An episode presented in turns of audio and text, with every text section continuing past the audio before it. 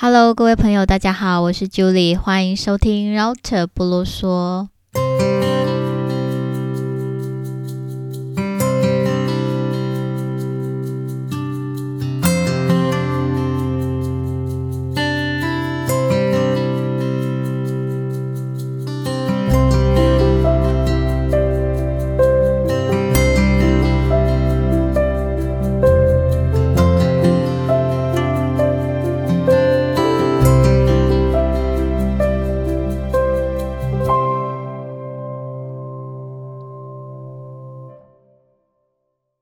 有一阵子没跟大家见面了，因为我的录音装置有点问题，所以上次录的大概都失败了。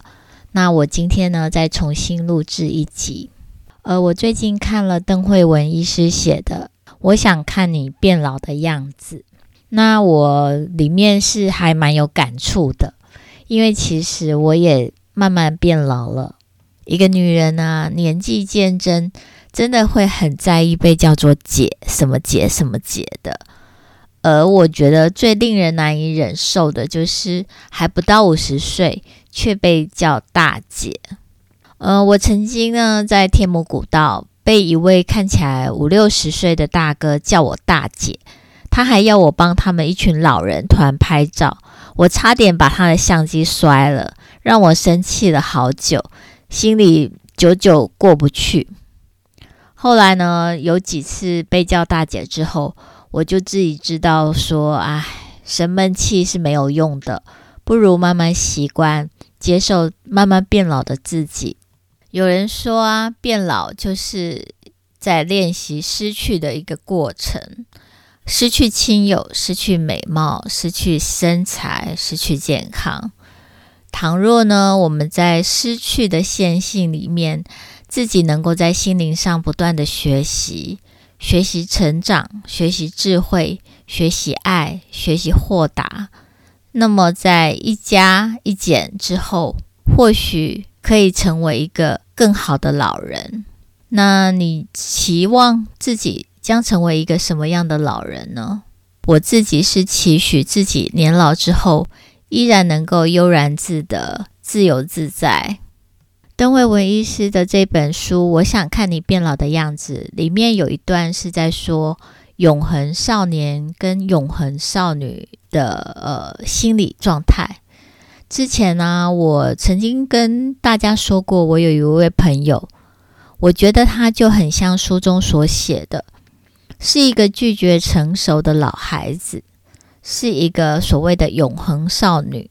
他一直怀有同志不切实际的幻想，他相信时间和机会都是无限的。他们拒绝承担任何会剥夺他自由的责任，他拒绝承担责任，只愿意当自己梦中的美少女，不让自己受到任何的伤害。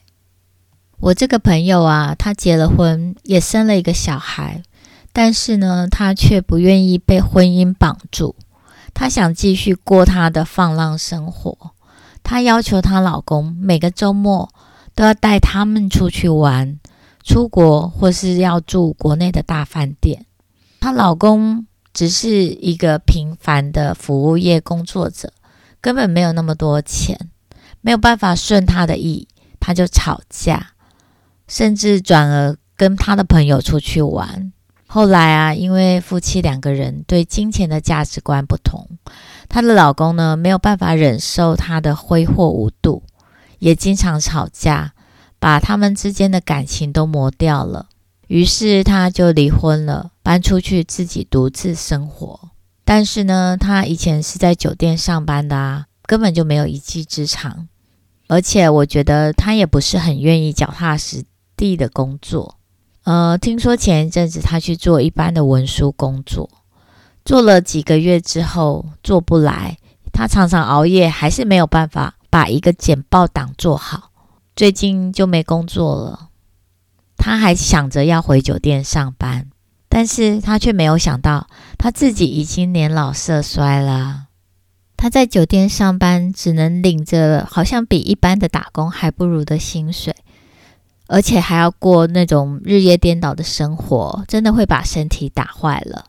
我劝他去麦当劳或是便利商店，或是当 Uber Eat 去打工，他就不愿意，反而还骂我。她缺钱，也不愿意跟她老公求和，至少可以跟她老公说，她可以和小孩在一起照顾她小孩，至少有一个地方住，不用到现在还要在外面租房子。我曾经劝她，但是常常惹了一身腥。这位永恒的少女啊，她永远认为别人不了解她，她抱怨别人比她幸运，不懂她的辛苦。也不懂她的才华，然后呢，我常常觉得她的逻辑很有问题。她缺钱，有很方便的公车可以坐，她却想要搭计程车。我劝他去打疫苗，他就说他有 B 型肝炎不能打。他说他很想照顾小孩，却宁愿把小孩丢着，自己跑去酒店上班。所以有时候我就会接到他临时把小孩托给我的那种情况，那我的怜悯之心也是会有极限的啊，而且我觉得我常常好意的劝他，反而会受到他的攻击。他骂我不要管他，不要太啰嗦。我劝他，假如不能陪小孩，就把小孩留在婆婆家，有人正常照顾。比较好，不要带着小孩到处跑，而且他经常带着小孩熬夜坐夜车，跑去新竹，跑去台中，不知道他在干嘛。我劝他，他就骂我说：“呃，等你生了小孩再来说。”我劝他读书，他就说是被他爸爸害的，因为小时候他爸爸一直逼他读书，害他现在不爱读书。我劝过他几次之后，我就觉得我的心也会受伤啊，我就不想再要劝他了，因为我觉得他永远都不会听，永远只会辜负人家的好意。他也不像新闻上说的单亲妈妈，会为母则强，努力工作养家养小孩。他把小孩其实是丢给前夫养的，只有没事的时候才会带小孩。而且呢，他周末带着小孩，也不给小孩吃饭，可能只是去买个臭豆腐当一餐，当成一整天只吃一餐。我不知道他这种样子的生活啊，怎么去教养他的小孩，如何顺利终老。邓医师这本书上说，自在的任性啊，是年轻时候的特权。永恒少女呢，永远以为。会有一个母亲无限的等待和包容她，无限的可以忍受她的走闯闹腾。她翱翔于梦想，凭借的是风。可是呢，当无风或是逆风的时候，假如缺乏安然步行的能力，那就只能坠落了。抗拒转大人的人，许多无法顺利终老。而是在老年前心理崩溃，我觉得这是件蛮可怕的事情。因为像这样的成人，以后到底该怎么办？到底谁该出手相救呢？像这位朋友，他的父母已经不在了，他的兄姐也各自都成家了。我想也常常无力管他吧，因为他总是不听劝。社会局会介入吗？会在他崩溃之前介入吗？还是要等他成了街友或是游民之后，才有办法帮他呢？这是存在我心中的一个疑问，因为我也不可能一直的怜悯他。为什么就是有人永远长不大，永远转不成大人呢？唉，真的是人一生的课题啊！我希望我自己能够长成一个很好的大人，而且也不要当一个下流老人。在现在这种呃通货膨胀的年代，除了要存老本，还要储存自己的智慧，还要储存自己的兴趣，还要储存自己的朋友，让你的老年生活。不要过得太无依不知所措。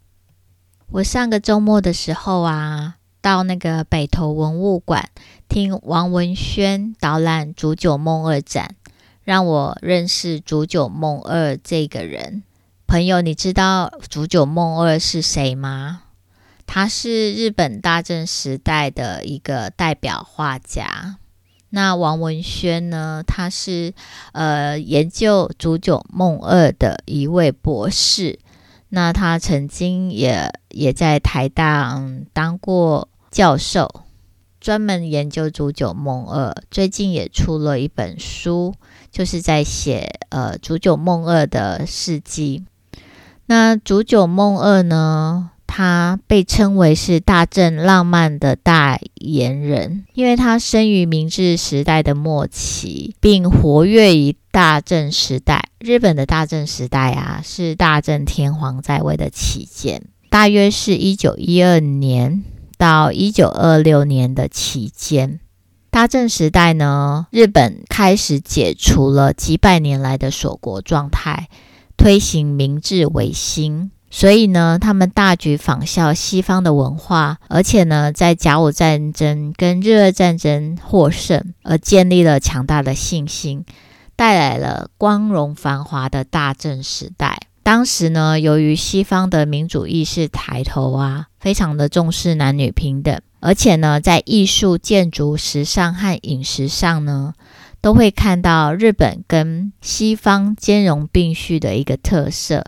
他们呢，开始就是大举的引入西方的文化，并跟日本的文化互相交融，呈现所谓的和洋折中。大家呢，就一般把这种大正时代特有的一个氛围、跟思潮以及文化的现象，称为大正浪漫。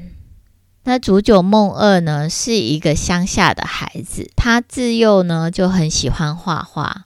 后来呢，他的父亲呢就逼他到东京读书，但是呢，他一直没有很正统的美术学位，所以他并没有被日本的美术界列入他们的那种很有地位的画家。但是呢，他的画风呢，非常的浪漫，刚好符合大正浪漫的风格。他的画中啊的女人呢，不是像日本过去都是眯眯眼，而是睁大眼睛，风姿绰约。他画的那个花朵啊，还有猫咪啊，也非常的可爱浪漫。煮酒梦二呢，他也非常的有生意头脑，除了画杂志的封面啊，还有一些插画。他也画信封、信纸、书签和歌谱的封面，并开了一家专卖店，叫做港屋，就是专门卖他的那个画作的周边商品。在北投文物馆呢，有展出呃梦二的一些画作，还有他的一些照片。当我看着梦二的年轻时候的照片，我自己倒是觉得有点像木村拓哉啦。所以才会吸引那么多女人吧，而且通常一个才子常常那种他的才气啊，会吸引一堆女孩。所以煮酒梦二他的身边大概经历过三位女人，不过他最爱的好像是第二位妻子。他在昭和八年的时候曾经来过台湾举办演讲。跟个展，不过那时候好像被骗了，所以他的画作就失踪了。那也不是非常的风光。总之呢，他回日本之后就郁郁寡欢，那不久之后就过世了。假如朋友们你去看那个《煮酒梦二》的话，我觉得真的会很令人爱不释手。而且他的文创商品啊，真的就会觉得哇，好想要拥有哦。但是因为价钱有点贵，实在买不太下手。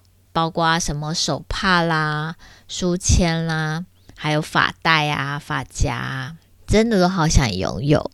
但是呢，我其实还没有财务自由啦，所以只好让我的眼睛跟心灵享受画作喽。慢慢呢，我也学习喜欢不一定要拥有，也许这种心态就是年纪渐长的豁达吧。今天就拉里拉杂的聊到这喽，希望你会喜欢。我们下次见喽，依旧です，拜拜。